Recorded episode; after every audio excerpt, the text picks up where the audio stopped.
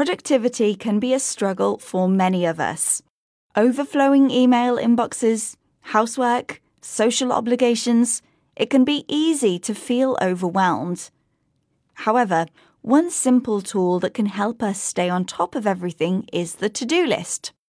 Write it down, do the tasks, and cross them off. Simple. There are three key reasons why lists are beneficial, according to psychologist and author David Cohen.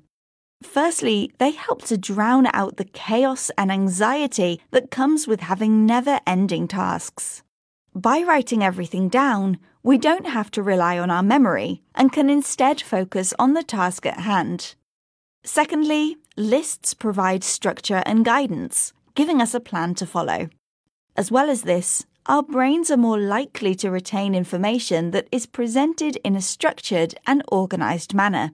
And finally, lists serve as proof of what we have achieved, which can help boost our sense of accomplishment and motivation. Another possible reason our brains love lists is because of something called the Zeigarnik effect. This is the name psychologists use for when we remember things we need to do, our unfinished tasks, better than things we have already completed. Researchers from Wake Forest University tested the interference of the Zeigarnik effect on a group of people.